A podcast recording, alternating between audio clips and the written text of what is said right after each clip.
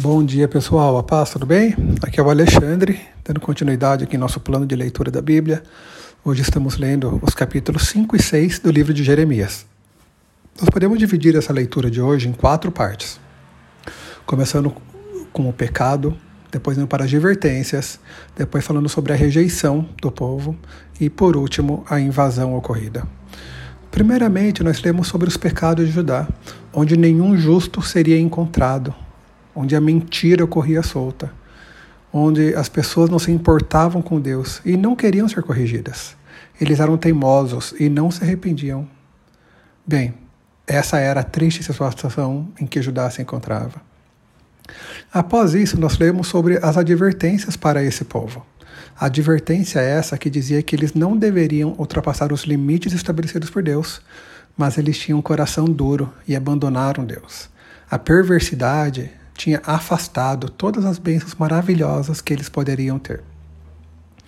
Mas, mesmo com essas advertências, Judá ainda rejeitava o caminho do Senhor.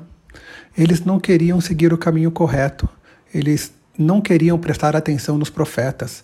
Eles não queriam acreditar nas calamidades que o Senhor iria fazer. E por último, nós lemos sobre a invasão que viria do norte. Seria um exército armado de lanças e arcos, cruéis e sem misericórdia. O barulho de sua cavalaria seria como um rugido do mar. Pessoal, eu tenho medo só de pensar como que isso seria. Mas bem, pessoal, nós passamos também por situações diariamente assim, esse ciclo de pecado, advertência, rejeição a Deus e as consequências de nossos atos. Nós somos humanos estamos sempre pecando. Nós ouvimos a Deus, nós lemos a palavra, sabemos que estamos errados, mas mesmo assim escolhemos rejeitar a vontade de Deus. E por isso sofremos as mais diversas consequências por causa dessas nossas decisões. E assim é a nossa vida.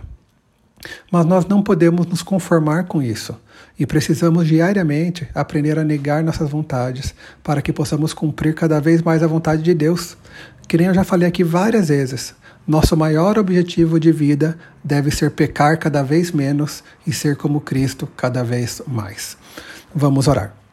Deus, muito obrigado, Pai, por esse dia. Obrigado, Pai, pela chance de compartilhar aqui essa pequena devocional. E eu peço, Pai, como já pedi outras vezes aqui nessa nossa devocional, que o Senhor nos ajude, Pai, a ser cada dia mais como Cristo, Pai. Que o Senhor nos ajude, Pai, a nos arrepender de nossos pecados. Que o Senhor nos ajude, Pai, a ser transformados, ó Pai, pela Sua palavra, que nós possamos ter nossos corações, mentes abertos, Pai, para que o Seu Espírito Santo possa fazer morada em nós e que a gente possa, Deus, permitir que o Senhor seja o Rei de nossas vidas. Eu te peço por isso, meu Deus, em nome de Jesus. Amém. Fica com Deus, pessoal. Um ótimo final de semana para todos.